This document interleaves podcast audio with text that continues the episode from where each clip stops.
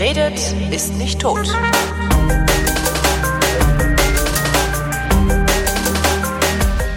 Willkommen zum Geschichtsunterricht einer Koproduktion von Vrindt und DLF Nova und aus Köln wie immer zugeschaltet Matthias von Hellfeld. Hallo Matthias. Es grüßt bei leichtem Schneefall. ich habe dieses Jahr kaum Schnee gesehen, fällt mir ich dabei auf. Ich sehe gerade aus dem Fenster guckend, es rieselt. Es rieselt. Ja. Äh, Thema heute. Die Weimarer Verfassung. Der. Genau. Äh, Weimarer Republik 1918 bis 1900 33. 33, ich wollte gerade 23 mhm. sagen, aber da war ja dann irgendwie nur die Weltwirtschaftskrise. Ähm, wo kam die her, die Weimarer Verfassung? Also ja. Scheidemann hatte die Republik ausgerufen. Ja, das stimmt. Und zwar Und, äh, mehr zwei, weiß ich nicht. ja, zwei, er hat das, er hat das zwei Stunden vor Karl Liebknecht gemacht, ja. der also einen Kilometer entfernt auch vor sehr vielen Menschen die Sozialistische Republik Deutschland ausrief und er hat die parlamentarische Demokratie sozusagen vorweggenommen oder die, was dann später die parlamentarische Demokratie wurde. Und das Ganze fand statt in Zeiten extremer Wirren, sagen wir es mal ganz vorsichtig. Also der Krieg war gerade vorbei, die Deutschen hatten ihn verloren, die meisten sagten, warum eigentlich? Ähm, ja. es, es, gab gar keinen an, Grund sozusagen, dass Felde sie den unbesiegt. verloren, im Felde unbesiegt. Es waberten äh, zurück von der Westfront ähm, Hunderttausende von Soldaten, die schwer traumatisiert waren, weil sie äh, im Stellungskrieg gewesen sind, manchmal über viele Monate und Jahre. Ja. Und äh, sie dort mit Dingen konfrontiert worden sind, äh, auf die man sie vorher nicht vorbereitet hat. Irgendwelche neuen Waffen, Giftgasangriffe. Also wirklich furchtbare Dinge und ähm, das waren alles zerstörte Gestalten, die da zurückgekommen sind und man hat sie einfach sozusagen in diese Gesellschaft hineinlaufen lassen und das ähm, sorgte natürlich sehr schnell für Unruhe. Es kam äh, unmittelbar nach Ende des Krieges zu internen Aufständen und Unruhen. Es wurde, ähm, ich sag mal, zwischen November, Mitte, Ende November bis Mitte Januar im Grunde genommen dauerhaft Bürgerkrieg äh, geübt in Deutschland. Es war der sogenannte Spartakusaufstand, der ähm, im Grunde genommen die Kern, die Kernfrage stellte, um die es nach dem Ende des Krieges ging. Welche Republik wollen wir eigentlich? Mhm. Das war sozusagen das, worum es ging. Wollen wir eine Republik, die so ungefähr sortiert ist wie die Bundesrepublik heute, also mit einem Parlament, mit einer parlamentarischen Demokratie, mit äh, indirekten Mandaten, also mit Delegierten, die gewählt werden und die dann nur für, vor ihrem Gewissen ähm, verantwortlich sind und entsprechend abstimmen im Parlament? Oder als Gegenentwurf wollen wir so etwas wie eine Räterepublik, also ich sage mal so ein bisschen angelehnt an die Sowjetunion, die damals noch Russland hieß und ähm, so ein bisschen nach dem Motto, es wählt eine Gruppe von klar umrissenen Menschen, also die Belegschaft eines großen Betriebes, die Soldaten einer bestimmten Kaserne oder mehrerer Kasernen wählen einen ähm, Delegierten in ein Parlament, in eine Versammlung und der muss dann dort so abstimmen, wie es diejenigen wollen, die ihn gewählt haben. Es ist, hat, hatten wir letztens ja schon mal in der Sendung kurz diesen, diese Unterscheidung. Und das, genau, je, je länger das, ich darüber nachdenke, desto absurder erscheint mir die Idee ist wirklich, einer Räterepublik. Also ja, es ist wirklich absurd, aber das, man muss das verstehen, wir dürfen ja nicht hinterher sitzen hier 100 Jahre später mit äh, Bier und äh, Zigarette am Sofa, sondern das ist halt damals nach dem Krieg gewesen. Und ja. die Leute waren bis ins Mark erschüttert über das, was mit ihnen geschehen ist. Jedenfalls jene, die den Krieg wirklich miterlebt haben. Und die waren so, äh, ich sag mal, sauer und wollten tatsächlich eine Alternative haben und da ist ihnen halt diese Idee, die man ja so in Russland schon ein bisschen angucken konnte, in den Sinn gekommen. Natürlich wurden sie auch entsprechend von den linken Kräften in Deutschland propagiert, das ist ja klar, aber es ging sozusagen um die grundlegende Entscheidung. Und in ja. diesen, in diesen Wirren ähm, gab es einfach einsame Entscheidungen. Dazu gehörte die von Philipp Scheidemann, einfach diese Republik auszurufen gegen den erklärten Willen der gesamten restlichen, oder nicht der gesamten, aber vieler äh, Menschen in der Führung der SPD. Egal wie, es wurde dann tatsächlich sozusagen das einfach durchgezogen in Anführungsstrichen. Es ähm, gab dagegen Barrikadenaufstände, wilde Schießereien. Berlin äh, war an den ersten Januartagen im Grunde genommen eine belagerte Stadt mit aufgerissenen Straßen, mit Barrikadenkämpfen, mit Toten jeden Tag, Schießereien in der Innenstadt. Ähm, das Ganze endete in Anführungsstrichen dann mit der Ermordung von Rosa Luxemburg und Karl Liebknecht. Das war am 15. Januar 1919.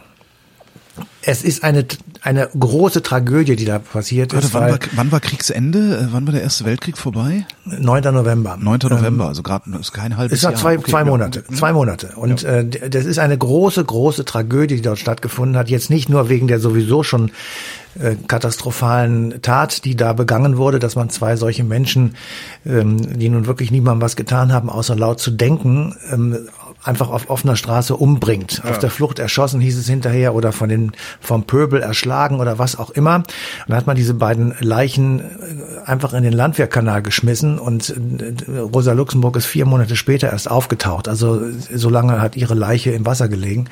Also es ist eine wirkliche Tragödie und die Tragödie setzte sich fort, indem eben da sozusagen der Streit geboren wurde zwischen den Linken und den ganz Linken, also den Sozialdemokraten und den Kommunisten später.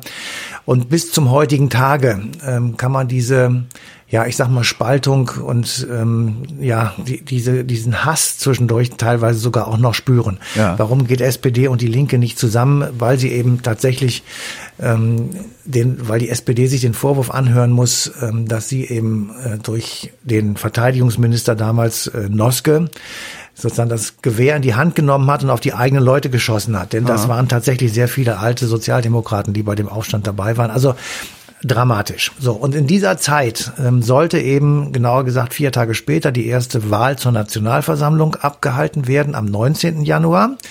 Und die wurde auch abgehalten und aus dieser Wahl ging mit großem, großem Abstand die Sozialdemokratie als stärkste Fraktion hervor.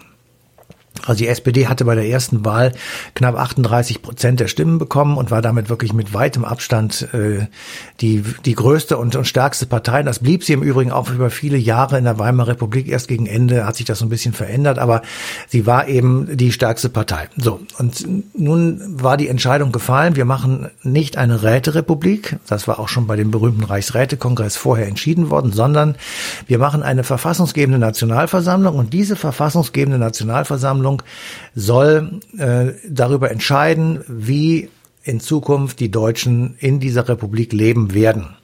Und die trat dann im Februar, also relativ kurz nach dieser Wahl zusammen und hat dann innerhalb von fünf Monaten ähm, eine Verfassung zusammengezimmert, die, äh, ich sag mal, wirklich ein, ein richtiger Markenpunkt und Eckstein ähm, oder Eckpunkt äh, dieser äh, der Geschichte der Deutschen ist, weil eben da zum, wirklich zum ersten Mal detailliert auch bestimmte Dinge festgeschrieben wurden, die wir tatsächlich zum Teil heute noch in, der, in unserem Grundgesetz wiederfinden. Aber was hatten wir denn vorher? Hatten wir doch auch eine Verfassung. Wir hatten eine Verfassung, die kam aus dem Jahr 1871. Ähm, das war das, die, die monarchische kaiserliche Verfassung. Natürlich gab es die, aber die waren eben, da gab es zum Beispiel kein Frauenwahlrecht, um es mal so bei ganz Ja. äh, einfachen Dingen anzufangen. Äh, Frauen galten bis tatsächlich zum ähm, bis zur ersten Wahl, also Januar 1919, Mitte Januar 1919 hatten Frauen in Deutschland kein Wahlrecht. Ähm, Das gleiche galt, sie hatten nicht den gleichen Zugang äh, oder die gleichen Möglichkeiten zum, zur Bildung. Sie hatten nicht den gleichen Zugangschancen wie Männer. Sie waren äh, von bestimmten Berufsfeldern ausgeschlossen. Es gab einfach, es war ausgeschlossen, dass äh, Frauen, was weiß ich, ähm, äh, in der Rüstungsindustrie arbeiten bis vorher oder Schiffe bauten oder sonst ähnliches. Und sie waren eben tatsächlich, ich sag mal, einfach nicht geschäftsfähig. Ja, sie konnten Ja. nicht einfach zur Bank gehen und ein Konto aufmachen. Das konnten sie übrigens in den 1960er, 70er Jahren auch nicht so ohne weiteres. Gerade sagen, ja? genau. Da haben wir noch viele die Männer Dinge. den Frauen auch noch verbieten, einen Job zu machen. Ja, sowas, ne? also wir müssen tatsächlich sagen, mit dieser Verfassung sind eben bestimmte ähm, Grundrechte für Frauen ähm, eingesetzt worden und die haben dafür gesorgt, dass sich diese Weimarer Gesellschaft auch tatsächlich verändert hat. Mhm. Also es gab mehr Frauen an Universitäten, es gab mehr Frauen im Beruf äh, später, es wurden mehr Frauen auch in die Politik hineingezogen, selbst bis in den ähm, Reichstag hinein, aber natürlich auch auf den unteren Ebenen. Also es war tatsächlich eine eine, ähm, eine entscheidende Wegmarke der deutschen Geschichte. So und jetzt ähm, Trotzdem, und das ist einfach das Interessante auch und, und Bedeutende auch daran, die, dieses Land stand in totaler Aufruhr. Ja? Ja. Die Leute hatten Angst, sie wussten nicht, wo es, wie es weitergeht, sie hatten ähm, Zukunftssorgen, sie wussten nicht, wie sie den nächsten Tag überstehen. Reden wir Und da eigentlich, reden wir da eigentlich von dem ganzen Land oder tatsächlich nur den, ich sag mal, intellektuellen Zentren und Großstädten und sowas? Nein, das ganze Land war in Aufruhr, weil das, was da passiert war vorher, ist so dramatisch gewesen. Ähm, und die Leute von der Front, die kamen ja nicht nur in die Städte zurück, das waren ja auch Bauernkinder oder äh, Land, ja. Äh, Handwerker, was weiß ich. Und die gingen auch in die Dörfer und die kleinen Städte und berichteten sozusagen, was passiert ist. Und natürlich merkten die Menschen auch auf dem Land, dass in Berlin keine Regierung mehr war. Sie merkten, dass es einen Aufstand gegeben hat. Es gab in verschiedenen Städten sogenannte Räterepubliken. Also in Bremen gab es das, in München gab es das. Ähm, Bayern war im Grunde genommen eine rote, eine rote Ecke der Republik, kann man sich heute gar nicht so richtig vorstellen, aber es war eben so. Und ähm, das war schon etwas, was natürlich alle Leute betroffen hat. Aber natürlich gibt es immer so eine Gruppe von Menschen, die dann das Denken anfangen, die neue Entwürfe planen, die tatsächlich dann auch sich über die Verfassung einen Kopf machen ähm, und so weiter. Und der Kampf selber, der Spartakusaufstand, die, die, der, der Bürgerkrieg in Anführungsstrichen, der hat tatsächlich vornehmlich in Berlin stattgefunden, also ja. der Reichshauptstadt. Und deswegen äh, haben also die, die Politiker, die da saßen, Ebert und Co., die haben dann gesagt, Leute, das ist hier aber eine ziemlich unangenehme Ecke zurzeit in Berlin, wenn wir hier schön sitzen und okay. uns in irgendeinem warmen und schön geheizten Raum einen Kopf über die Verfassung machen und draußen tobt der Mob, dann ähm, wäre es vielleicht besser, wenn wir woanders hingehen. Und dann fingen sie an zu überlegen, ähm, wo, wo kann man denn eigentlich gut ähm, tagen? Und es gab tatsächlich eben ähm, vier Orte zur Auswahl, also als Alternative zu Berlin. Ja. Der erste Ort war Bayreuth. So, da hatte man sich überlegt, Bayreuth, das ist ja nicht so schlecht und das war auch vielleicht nicht so zerstört und das gab noch genügend zu essen. Insofern war das eine gute Möglichkeit. Die zweite Möglichkeit war Nürnberg. Mhm. Da haben sie gesagt, gut, also Nürnberg und Bayreuth ist relativ weit weg von Berlin. Also wenn wir da irgendwelche Akten brauchen oder Leute zum, zur Beratung haben müssen, dann müssen die immer diese Riesenstrecke fahren. Das ist, glaube ich, sehr unpraktisch. Also haben sie gesagt, was gibt's denn in der Nähe? Und dann sind sie auf zwei Orte gefallen, nämlich auf Jena und Weimar. So, dann haben sie überlegt, dass also in Jena hätte es das Volkshaus sein können. Das Volkshaus war eine große äh, populäre Bildungseinrichtung, in der also vor dem Krieg viele Menschen halt sowas ähnliches wie eine Volkshochschule hatten oder einfach eine, eine Weiterbildungsmöglichkeit. Und in Weimar stand das Hoftheater zur Verfügung. Dieses Hoftheater war etwas größer, ähm, als das Volkshaus in Jena und hatte natürlich alleine schon des Ortes wegen so einen deutschsprachige Kulturtradition, also Weimar, Goethe und die großen Denker und Dichter unserer Zeit oder unserer Vorzeit. Ein, ein, eine Stadt als intellektueller Leuchtturm. Sozusagen, okay. genau, würde man heute sagen, genau. Und deswegen äh, haben die dann gesagt, okay, Weimar ist nicht weit von Berlin entfernt, also fahren wir doch, äh, gehen, weichen wir in das Hoftheater nach Weimar aus. Und deswegen heißt das Ganze Weimarer Republik. Hätten sie sich für Jena entschieden, würde das Ganze Jena Republik heißen ja. oder Bayreuther oder Nürnberg Nürnberger Republik und wir würden uns natürlich auch nicht dran stören, weil das dann einfach so ein Begriff geworden wäre. Stimmt, so, und ich habe mich nie gefragt, warum das Weimarer Republik heißt. Ja. Die hatten einfach Schiss um ihr Leben. Die sind aus Berlin geflohen und ähm, das war auch sicher nicht ganz zu Unrecht, weil die Entscheidung wegzugehen ist natürlich äh, schon im Januar getroffen worden, weil das muss man ja ein bisschen vorbereiten. Ja. Ähm, und da wurde noch geschossen in Berlin. Da konntest du nicht auf die Straße gehen und sozusagen sicheren Fußes äh, von einem Teil zum anderen, sondern da hattest du wirklich das Problem, dass Kugeln in der Luft flogen. Und wenn du dann aber doch nicht überall, oder? Oder also ich meine. Doch, Berlin war tatsächlich, also im Inneren auf jeden Fall, äh, guck dir die Bilder an, kann man im Netz sich anschauen, da stehen Barrikaden. Das ist, äh, da stehen so kleine. Das ist so unvorstellbar. Das ja. ist gerade mal 100 Jahre her. Weißt das ist 100 Jahre heute, her. Gestern bin ich, gestern bin ich vom, vom, von, von der äußersten Ecke des Prenzlauer Berges äh, bis runter in die, ja, nach Mitte spaziert. Ja. Zwei Stunden lang und äh, ja. ja. Aber ich meine, ähm, ähm, der Punkt, der an dem, also in, in, in dem Moment, wo die zusammensitzen und die in Weimar jetzt ja. und ähm, Berlin verlassen haben und sozusagen das Chaos äh, ausgeblendet haben, ähm, sitzen sie da und treffen eine wirklich extrem wichtige Entscheidung, nämlich sie machen aus einer Demokratie eine Massendemokratie. Damit, dass du die Hälfte der Bevölkerung jetzt an den Entscheidungen teilhaben lässt über das Wahlrecht für Frauen, ich weiß nicht genau, ob es die Hälfte war, aber ungefähr, ähm, machst du sozusagen, verdoppelst du sozusagen das Klientel, dem du dich verantworten musst. Ja. Und das ist natürlich ein hohes Risiko gewesen, weil äh, das, was sie sozusagen aushandeln wollten als Friedensvertrag, die hatten ja immer noch die Idee, sie könnten mit den Siegermächten verhandeln und würden also gefragt werden, bevor es dazu kommt, zu einem Friedensvertrag, ja. ähm, muss man den sozusagen, ich sag mal, sich ähm, bestätigen lassen vom Wahlvolk. Und das waren jetzt eben nicht nur Männer, sondern das war die Hälfte der Bevölkerung dazu, nämlich die Frauen. Ja. Und damit wird aus einer Demokratie eine Massendemokratie mit all seinen Vor-, aber eben auch all seinen Nachteilen. Ja, also ähm, die, die, die waren auch sehr mutig, die Leute, die da gesessen haben und gesagt haben, wir machen das jetzt. Ich wollte gerade sagen, was hat was hat's denn für Nachteile? Also es hat halt Nachteile für die, die bisher von der, ich sag mal, unvollständigen Demokratie profitiert haben, also für die Männer. Die, ja. ne, die können nicht mehr so einfach ihre Interessen durchsetzen. Genau, wobei aber Männer und Frauen haben wir ja eben auch schon gesagt, äh, wobei sie das dann ja trotzdem noch über viele Jahrzehnte geschafft haben, die Frauen trotzdem raus. Ja, ja, aber aber Männer und Frauen sind sind sehr unterschiedlich, wie wir beide wissen und ähm, oder die uns zuhören wissen das auch. Und ähm, natürlich kriegst du die Interessen von Männern und Frauen leichter untereinander oder übereinander, wenn sie nichts miteinander zu tun haben. Aber ja. wenn sie eben gemeinsam entscheiden müssen, dann ist es nicht mehr so einfach. Ja. Und äh, das ist ja auch im Prinzip natürlich gut. Auf der anderen Seite in der Situation, in der sich das Volk befunden hat, war das schon auch ein gewisses Risiko, ähm, ja, sich stimmt, dann eben ja. sozusagen komplett nackt zu machen und zu sagen, so Leute, hier ist es jetzt und jetzt gehen wir wählen. Und das haben wir ja in der Weimarer Republik auch sehr oft gemacht. Also immer dann, wenn es nicht mehr weiterging, äh, wurden Neuwahlen ausgeschrieben und es waren halt immer mit jetzt die Frauen dabei. Man musste auf deren Belange Rücksicht nehmen und deren politische Ziele sozusagen mit einbauen. Ohne die ging es nicht, weil dann würdest du auf die Hälfte der möglichen Stimmen verlieren, weil die ja. dich dann nämlich nicht mehr wählen. Und insofern hast du dann eine komplette Veränderung der Parteienstrukturen, eine komplette Veränderung der Gesellschaft, weil Frauen auf einmal eine andere Bedeutung bekommen und auch selbstbewusster werden und sich die Rechte, die sie bekommen haben über die Verfassung eben auch nicht mehr einfach so nehmen lassen. Das kann man dann nicht mehr einfach zurückdrehen.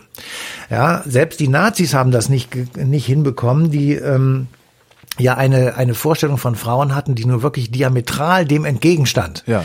Da waren äh, Frauen, die, ich sag mal, die Zuchtbrüter, ja. die Gebärmaschinen äh, der, der zukünftigen Soldaten. Ja. Aber als eben der Krieg kam und man merkte, dass Frauen äh, in, überall sozusagen gebraucht wurden, kriegten sie eine ganz andere Bedeutung. Und auch das haben sie nicht wieder abgegeben, nachdem der Zweite Weltkrieg zu Ende war. Also Frauen sind da sozusagen mit einer anderen, mit einem noch wieder anderen Selbstbewusstsein herausgegangen, als sie vorher sozusagen hatten während oh. der Weimarer Republik. Also insofern ist das schon auch eine, eine wirklich ähm, wichtige Veranstaltung gewesen, diese Verfassung. Und ähm, wir, wir schmeißen das immer so ein bisschen auf den Haufen der Geschichte, weil die Weimarer Republik halt gescheitert ist. Aber Was die Verfassung witzig ist, dass sie gescheitert ist, ne? Weil eigentlich aber die Ver ja, aber die Verfassung hätte eigentlich dafür gesorgt, hätte sorgen können, dass sie überlebt. Ja. Aber sie war nicht robust genug, ansonsten ja. hätten die Nazis die Macht nicht übernehmen können, oder? Ja, das ist jetzt sehr die Frage. Eigentlich war sie schon robust genug. Ähm, sie hätte nur, es, bedurfte am Schluss sozusagen äh, ähm, Menschen, die ähm, nicht bis drei zählen konnten, sage ich einfach mal, oder die einfach tatsächlich auch böswillig waren und diese Republik killen wollten. Weil natürlich gab es Monarchisten und, und Radikalinskis, die also mit dieser Republik nichts anfangen konnten. Monarchisten aber, ist es auch. Aber gut, die ja. haben dann unter, die haben dann in der Monarchie wahrscheinlich waren das die Günstlinge de, äh, des, ja, des Hofes ne, und haben dann gut profitiert von. Keine Ahnung. Aber 1902, Ende 1932 war Hitler und die NSDAP am Ende. Die Kassen waren leer ja. und sie hätten keinen weiteren Wahlkampf mehr finanziert bekommen. Das wussten sie auch. Und ja. im Grunde genommen hatte Hitler schon mit dem dem Leben abgeschlossen und wollte eigentlich auch äh, aufhören. Das war irgendwann November, Dezember nach der letzten, in Anführungsstrichen, freien äh, Reichstagswahl. Und dass er dann trotzdem an die Macht gekommen ist, liegt tatsächlich an, ich sag mal, drei Wochen im Januar des Jahres 1933, ähm, als die politischen Kräfte, die ihn gestützt haben, von denen gab es natürlich eine, eine ganze Menge, gemerkt haben, dass äh, Reichskanzler von Schleicher mit seinem Plan, ähm, mit dem linken Flügel der NSDAP, den Gewerkschaften äh, der SPD und konservativen Kräften zusammen eine, ich sag mal, ähm, Regierung der wie soll man das dann nennen? Fällt mir jetzt gerade nicht ein, aber so eine nicht nationale Einheit, das haben dann die Nazis gemacht, aber ja. du weißt, was ich meine. Also ja, ja. eine über die Parteien hinweggehende Regierung zu bilden, um die Probleme, die es damals gab, und zwar diejenigen, die durch die Weltwirtschaftskrise verursacht worden sind, sozusagen gemeinsam zu lösen, einer riesigen großen Anstrengung. Und das also hätte, hätte hätten, hätten Sozialdemokraten, linke Nazis und sonst wer mitgemacht, hätte Hitler keine Chance gehabt. Das heißt, an, an selbst mit der starken Position des Reichspräsidenten, also Hindenburg, der die letzten sieben Jahre äh, oder acht Jahre der Republik Präsident war, war ein Anti-Republikaner. Das muss man wirklich wissen. Weil wäre das ein Mensch gewesen, der wie Ebert meinetwegen ein überzeugter Republikaner und Demokrat gewesen wäre, dann hätte er diese ganzen Notverordnungen nicht gemacht und hätte einfach gesagt, ich, ich, ich ernenne den Hitler nicht. Punkt. Dann ja. wäre er nicht Reichskanzler geworden. Dann hätten sie einen Putsch machen müssen und zudem hätten sie vermutlich nicht die Möglichkeit. Also an sich war die Republik schon relativ stabil, aber sie ist eben trotzdem letzten Endes in die Knie gegangen. Da gab, gibt es wirklich hunderte von Gründen für, aber die viele dieser Gründe liegen eben auch nicht in der Verfassung, okay. sondern sie liegen in der, ich sag mal, in der Mentalität der Leute. Sie liegen in den ja, klar, Schwierigkeiten. Ja. Was wollte Hindenburg denn eigentlich? Wollte der die Monarchie Hindenburg wollte haben? wollte Kaiser, natürlich klar. Okay. Ähm, so und am liebsten äh, selber ich, Kaiser werden oder wollte nee, er wollte einem nein, Kaiser nein, der, dienen? Nein, nein, er wollte den Willen so zurückholen. Okay, also okay. das war die Idee. Da gab es viele von, die das wollten. Ähm, aber die, ähm, ja, auch da, ich, ich höre dich schon im Hintergrund lächeln. Ja, das ist so, nein, ich finde das so ähm, faszinierend, weil das, weil das heute so, das ist so, so weit weg und so schwer ja, vorstellbar, das dass stimmt. man sich sagt, ja. so, ich bin, ich bin Reichspräsident, ich habe, ja. ich habe hier ohnehin eine große Macht, aber ja. eigentlich sehne ich mich danach, dass mir jemand sagt, wo es lang geht, damit ich nicht selber entscheiden muss, wo es lang geht und ich dieses, wo es lang geht, nur noch nach unten durchsetzen muss. Ja, aber das, das liegt eben echt faszinierend. Das liegt eben daran, dass du jetzt deinen Eltern stets dankbar sein wirst, dass sie dich so erzogen haben ja, und dass, die in einer, einer, dass du in einer Welt lebst, die genau diesen Gedanken dir fremd macht. Ja, mir. Damals, aber es gibt ja, ich meine, wir haben auch heute, wenn du dich heute umguckst, diese ganzen, die, also wer, wer, die ganzen Leute, die sich Parteien anschließen, die nach so einem implizit nach einem Führerprinzip funktionieren oder verlangen. Das ist ja nicht weg, diese Denkweise. Sag mir, wo es lang geht. Ich möchte ja. nicht für mich selber sorgen müssen. Ja, aber das ist heute in einer völlig anderen Form als ja, damals. Ja, äh, ja, weil die Menschen ja, bevor das der Krieg war, also ich sag mal, wer so um die 1890er Jahre geboren wurde, der war Anfang der Weimarer Republik mal gerade Anfang 30 oder Ende, Ende 20. Und für das den heißt, war es noch normal, dass das, das war völlig normal. Genau. Gott gegeben so, einer Person so gehört. So ist es. Und das musst du im Auge behalten, wenn wenn du dir überlegst, warum ist die Weimarer Republik gescheitert. Ja. Natürlich ist sie auch daran gescheitert, dass eben tatsächlich der Reichspräsident eine starke Position hatte und über Notverordnungen regieren konnte. Aber ich will dir mal sagen, auch der Ebert als Reichspräsident hat die Notverordnungen angewendet. Über das Parlament hinweg Dinge verfügt. Ja. ja. Aber eben nicht, ich sag mal, antidemokratische Dinge, sondern äh, Dinge, die, von denen er meinte, sie seien im Sinne der Republik. Das waren sie dann in dem Falle auch. Aber das Mittel der Notverordnung, wenn also das Parlament sich verhakt, und nicht weiterkommt, überleg dir mal, was ist eine, was für ein Segen es wäre, in Anführungsstrichen, das mag man jetzt makaber klingen, ja, aber was für ein Segen es wäre, wenn Lilibet von der Themse, ja, ja jetzt sagen könnte, so etwas, so etwas hätte, ja. dann würde die sich nämlich jetzt vor das Fernsehgerät stellen und sagen, passt mal auf, Leute, meine Landsleute, so geht das nicht. Ja, wir können nicht äh, die ganze Welt äh, zum Stillstand bringen, bloß weil wir hier 500 Mann im Parlament haben, die sich nicht grün sind. Ja. So, also, ähm, es, ist, es gibt immer Pro und Kontras. Ähm, und Demokratie ist sicher das Schwerste von allen. Das, das, Achtung, das wissen wir nehmen wir ja die Sendung auch. übrigens 58 Tage vor dem Brexit auf. Genau. Ich wollte nur sagen, das ist das Schwerste, was es gibt. Demokratie ist das Schwerste, was es gibt. Und wir müssen Dinge aushalten, von denen andere Leute sagen, ihr habt sie nicht mehr alle. Ja. Dennoch ist es die beste Möglichkeit. Das ist ja auch klar. Auf der anderen Seite, um es wirklich, um auch mal eine Lanze zu brechen für die Weimarer Republik. Die maximalen Schwierigkeiten, die diese Republik zu bewältigen hatte, die sind so groß gewesen, dass es ein Wunder ist, finde ich, dass sie überhaupt diese 14 Jahre durchgehalten hat. Ja, überleg dir mal, was da alles passiert ist. Ja, ähm, ja, ja also mein Vater, mein die Vater, Reparat der, die Reparationen, warte die mal, warte mal. Das, Absolut. das ist die Weltwirtschaftskrise. genau, Wahnsinn, überleg dir doch mal. Mein Vater hat mir erzählt, der ist Jahrgang 1912 gewesen. Der hat für eine Lateinarbeit, hat er eine Eins geschrieben, war ganz stolz drauf.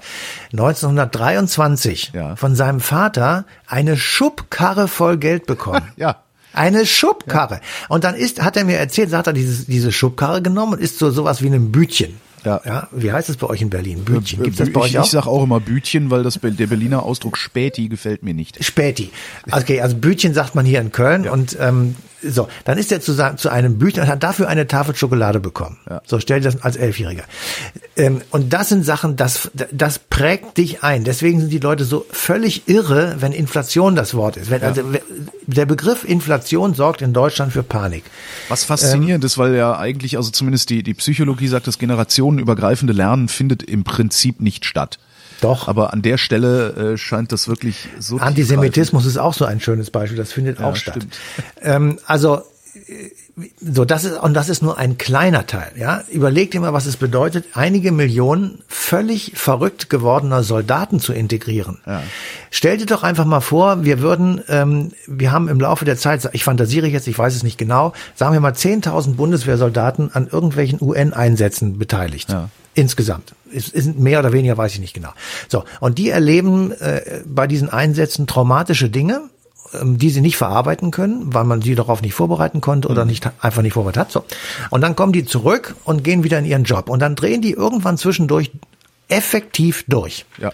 Also die standen in der Weimarer Republik an der Straßenecke und schüttelten sich. Das waren die Schüttler. Ja, Babylon gab- Berlin hat das ja sehr schön abgebildet. Babylon Berlin konnte man das sehr schön sehen. Es gab Leute, die von nun an drogenabhängig waren. Es gab Leute, die ähm, sich permanent unter sich ließen und so weiter. Und das waren nicht einer und nicht zwei, das waren 10, 20, 30, Hunderttausende. Und mit diese Leute wurden alle auf die Familien zurückgelassen, in ihre Jobs zurückgebracht oder eben lagen in Krankenhäusern das ist eine extreme Belastung für eine Gesellschaft und es ist sehr, sehr schwierig, diese Menschen ohne medizinische Hilfe zu integrieren, weil man gar nicht wusste, wie man sich mit denen auseinandersetzen soll. Das war einfach unbekannt. Ja. Ja.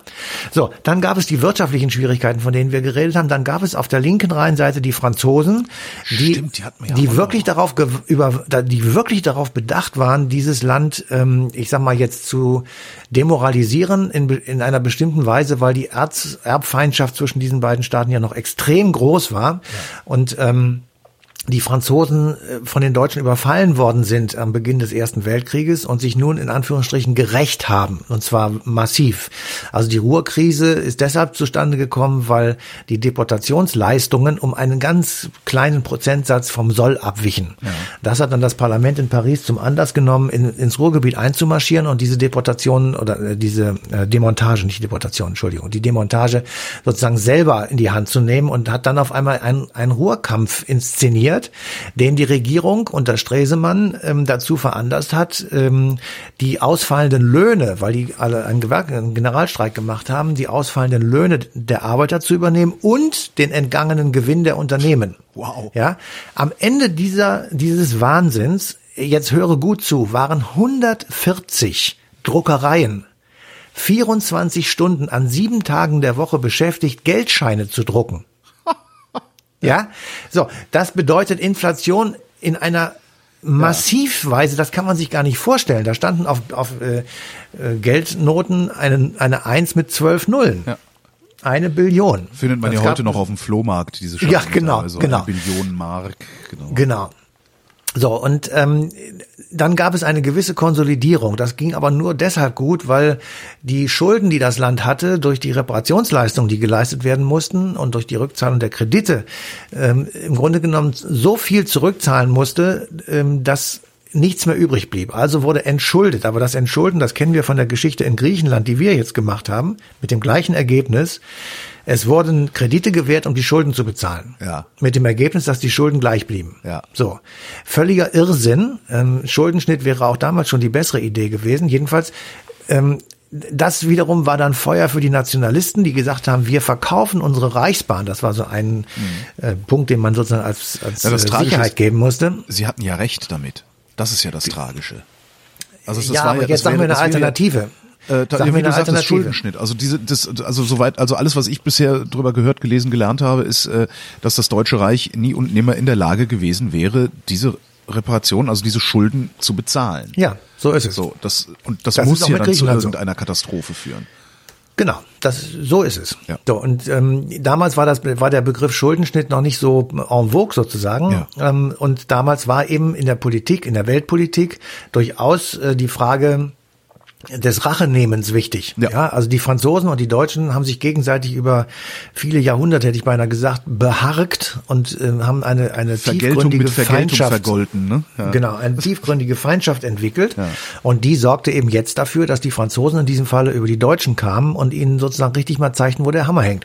Das war im Grunde genommen äh, die Replik auf ähm, die, ich sag mal, den deutsch-französischen Krieg von Bismarck und Hitler war die Replik auf das, was in der Weimarer Republik passiert ist. Also äh, des, deswegen, ich habe das glaube ich schon hundertmal gesagt, und ich werde es noch hundertmal sagen, der Kniefall, den wir alle tun müssen, gilt einerseits Willy Brandt, ja, und andererseits aber auch Adenauer und den Leuten, die sozusagen diese deutsch-französische Freundschaft hergestellt haben Ja. und die müssen wir hüten, ähm, wie sozusagen unseren Augapfel, weil das ist tatsächlich der Kern des Friedens Ja. äh, hier in Europa und deswegen ist ich das so extrem sehr, wichtig. Darum habe ich mich auch sehr gefreut über diesen Aachener Vertrag, den Sie Ja. jetzt unterschrieben haben. Ja. Ähm, mit allen Problemen, die es gibt, Ja, ja. und mit allem, wo man drauf, mit dem Finger drauf zeigen muss, in der Bundesrepublik, in Frankreich. In, in den Beziehungen untereinander. Äh, mir geht's auch tierisch auf den Sack, dass französische Touristen immer überall im Weg stehen und so. Aber das letztendlich, letztendlich äh, ist das, das habe ich auch von dir letztlich gelernt oder überhaupt hier im Geschichtsunterricht gelernt, die, dass wir beide, also beide Länder zurückgehen auf Karl den Großen. Genau. irgendwie zurückgehen auf Karl den Großen. Letztendlich wir sind Brüder also und Schwestern. Wir sind, Brüder, wir sind und, Schwestern und Schwestern sind und man ja. muss sich nur mal angucken, wie Geschwister sich benehmen, bis sie ernstlich ja, erwachsen dauert. sind. Ja. Und ich habe so das Gefühl, als wären wir äh, tatsächlich unter unter de Gaulle und Adenauer, äh, de Gaulle, Adenauer, Kohl, Mitterrand auch als ja. wären wir einfach erwachsen geworden in den letzten Jahren in unseren Beziehungen zu Frankreich. Also ich kann ja. mir überhaupt nicht vorstellen, also so sehr ich mich gerne über die lustig mache mit ihrer komischen Sprache und ne, machen ja. die ja mit mir auch. Ähm, gegen die in den Krieg zu ziehen, das ist, das ist absolut unvorstellbar. Ja, das ist ich unvorstellbar, es, das stimmt. Ich finde es vorstellbarer gegen England, gegen Polen, gegen Holland, was weiß ich, was in den Krieg zieht. Aber gegen Frankreich, nee. Ja. Also wir, wir, wir können uns vielleicht, können wir uns vielleicht darauf einigen, dass wir gegen niemanden den Krieg ziehen. Ja, natürlich, aber ich finde so, wenn man, wenn man es mal genau. durchde durchdenkt, wenn man dieses, ja, dieses äh, zynische Gedankenexperiment macht, ist Frankreich der Letzte, den, gegen ich den Krieg ziehen wollen würde. Ja. Ist es lustig. ist, äh, also ich sag nur, wir sind ja, und auch die, die uns jetzt zuhören, wir sind alle äh, Kinder des Glücks. Und ähm, wir sollten das auch wirklich immer ganz weit vor uns hertragen und äh, das in keiner Sekunde unseres Daseins vergessen, weil all das, was unsere Vorfahren, Großeltern, Urgroßeltern und so weiter durchgemacht haben, ähm, das ist so unfassbar für uns, dass wir es wahrscheinlich gar nicht schaffen würden. Also wir würden wahrscheinlich eine Situation in den ähm, Kriegsgräben oder in den Stellungskrieg äh, an der Westfront, das würden wir wahrscheinlich gar nicht durchhalten. Wir würden mhm. völlig, wir würden weglaufen. Ähm, aber das Ergebnis sozusagen, da stehen wir drauf. Also wir sind sozusagen diejenigen, die da Nutznießer davon sind und wir sind verantwortlich dafür, dass es eben auch so bleibt. Und das ja. ist unser Hauptproblem. Und das schaffen wir zu, zum Teil nicht. In manchen Punkten, finde ich, sind wir schon relativ weit. Und dazu gehört sicherlich auch die deutsch-französische Aussöhnung und die, der, der Versuch oder der, die ausgestreckten Hände beiderseits des Rheins. Ähm, das müssen wir auf jeden Fall äh, behalten. Und wir müssen auf jeden Fall als Konsequenz auch der Weimarer Republik ähm, uns, finde ich jedenfalls, gegen eine Renationalisierung stellen und sagen, jetzt, wie wir heute leben, 2019 folgende, ähm, sind Nationalstaaten nicht mehr geeignet, bestimmte Dinge zu lösen. Ja. Damals waren sie es, ja. Sie haben uns befreit aus Monarchie und Despotismus. Ja. Und äh, damals war, ähm, also wenn man das berühmte Bild der Medaille mit den zwei Seiten nimmt, dann hattest du auf der einen Seite den Nationalismus stehen, auf der anderen Seite den Liberalismus. Mhm. Beides hat mit den heutigen Begriffen nichts mehr gemeinsam. Also es ist nicht die FDP und die Nazis, die da auf einer Seite äh, einer Medaille waren, sondern Nationalismus war der Versuch, die Könige sozusagen an eine Verfassung zu binden und ja. ihnen zu sagen, wir sind ein, ein Staat, eine Nation, da gibt es Regeln und an die musst du dich auch halten. Und der Liberalismus war der Versuch, den Menschen in diesem System sozusagen einen, einen Stellenwert zu geben, einen Platz zu geben, ihn mit Rechten, stärken, ja. genau, ihn mit Rechten zu füllen und zu sagen, du hast hier bestimmte Rechte und der Staat ist verantwortlich dafür, dass diese Rechte für dich geschützt werden. Die Würde so, des die, Menschen ist unantastbar, genau, sie zu achten. Diese beiden Elemente haben haben unsere Vorfahren aus den Klauen von Monarchien, Despoten und absolutistischen Herrschern befreit. Ja. ja, aber die gibt es heute nicht mehr. So, wir haben nicht das Problem, dass Frau Merkel uns sozusagen despotisch regiert. Es sei denn, man hat einen an der Waffel und, und äh, ist irgendwie Verschwörungstheoretiker, ja. Dann mag das ja gehen. Aber ja. Äh, wenn du das mit rechten Augen betrachtest, dann ist das krasse Gegenteil der Fall. Ja. Also, wir brauchen das nicht, sondern was wir brauchen ist ein Institut, eine, ein Mechanismus, ein System, keine Ahnung, wie es, wie immer es heißen mag, das uns ähm, weltweite Migration, weltweiten Hunger, Klimawandel, nur mal um drei Dinge zu sagen, jedenfalls halbwegs regelt. Und wenn ja. wir, und das werden wir jetzt an den Engländern durchexerziert bekommen, alleine als Staat, ja, mögen wir noch so eine glorreiche Vergangenheit haben, äh, gegen China oder Russland oder Amerika in den, in den Ring klettern, dann zählen nicht mehr unsere Interessen, sondern nur noch deren. Ja. Und dann wird England oder auch Deutschland, wenn wir das alles wieder auf den Kopf hauen, ja, vor die Hunde gehen. Insofern, als Lehre sozusagen, wir haben tatsächlich konkret aus der Weimarer Republik gelernt, dass der Bundespräsident, damals Reichspräsident, eine andere Funktion bekommt als in der Weimarer Republik. Heute ist das ein Winkeronkel, der gute Reden halten kann und der sich sozusagen für das Allgemeinwohl irgendwo einsetzt, der mhm. Charity macht und der uns im Ausland als fröhlicher, freundlicher, ähm, aber natürlich auch intelligenter Mensch vertritt, der kluge Reden hält. Und so. natürlich die Gesetze noch unterschreibt. Der äh, unterschreibt die Gesetze, aber, er, aber er, wann hat sich zuletzt einer geweigert, das er, zu tun? Ja, das also, ist passiert schon, das ist ja, das ist schon passiert, aber äh, dann wird er immer überzeugt irgendwie. Jetzt in diesem Falle hat er uns die nächste große Koalition beschert. Ähm, also er hat, er kann auf die Leute einreden, aber er kann es nicht letztendlich entscheiden. Wenn der Schulz gesagt hätte von der SPD, ähm, hör mal zu, Frank Walter, das machen wir nicht. Ja. Ähm, dann hätte es Neuwahlen gegeben oder was auch immer. Jedenfalls, äh, dann wäre das nicht so zustande gekommen, wie es jetzt zustande gekommen ist. So. Also ähm, er hat eine natürlich eine große Bedeutung. Er ist ein, eine wichtige Person, aber er ist nicht mehr entscheidend ja, er mhm. ist nicht mehr entscheidend. Genauso wenig wie die Könige von Dänemark und England in irgendeiner Form wirklich entscheidend sind. Ja. Das ist nicht so. Das Konstitutionelle liegt im Parlament. Das können wir jetzt in Großbritannien wunderbar uns angucken. Das Parlament ist der, der Ort der Entscheidung und eben nichts anderes. Mhm. So, ähm, also wir, wir haben tatsächlich konkret aus der Weimarer Republik in unserer ähm, Verfassung etwas gelernt. Wir haben zum Beispiel auch gelernt, oder verändert, dass die Grundrechte nicht nur für die Deutschen gelten. Ja, das ist in der Weimarer Verfassung des Öfteren noch zu lesen. Die Deutschen und dann kommt irgendwas. In, Im Grundgesetz steht alle.